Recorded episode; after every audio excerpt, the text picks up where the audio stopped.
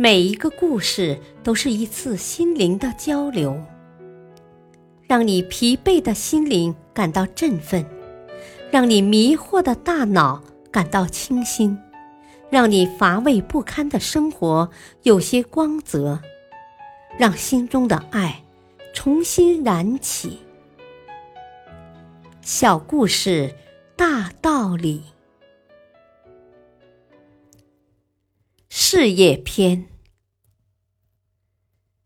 帮我一个忙。艾姆塞尔先生是推销铅管和热气用品的骨干，他曾绞尽脑汁，希望能与伯洛克林的一个铅管技师谈成一笔生意。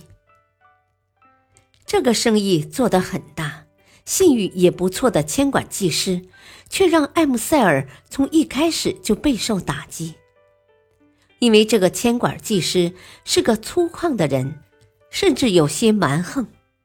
每次艾姆塞尔前去找他，他都叼着雪茄坐在办公桌后面，粗暴地说：“啊，别浪费我的时间，你走吧，我今天什么也不要。”之后，艾姆塞尔决定用请求他帮忙的心理战术，而这个方法不仅使他得到了期待已久的订货合同，还多了一个朋友。艾姆塞尔的公司打算开设分公司，地址选在了长岛的皇后村，那边的房子正好与那铅管技师的房子不远，因此有关房子的状况。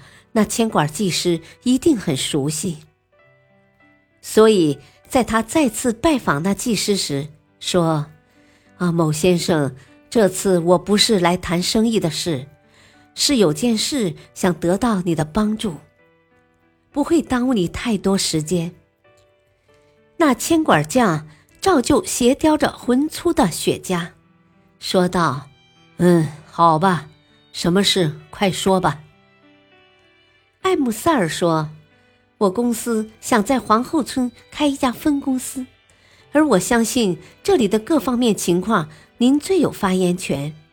我这次是专程来讨教的，不知道公司的这个计划怎么样？”这样真诚的请教和询问，在铅管技师看来很不寻常。一直以来，铅管技师都是通过对推销员的咆哮。怒喝来获得优越感，但是现在这个大公司的推销员来征求他的意见，这本身对他就是一种看重。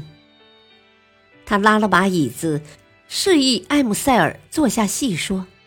这次他花了不下一小时，向埃姆塞尔详细说明关于皇后村千叶方面的状况，在这里开设分公司。他不但表示赞成，还帮埃姆塞尔计划购置地产的程序和购买货物、开业等诸方面需要考虑周全的事宜。通过向一家有规模的签业公司建议营业方针，他得到了一种举足轻重的受重视感。他开始表现出友善。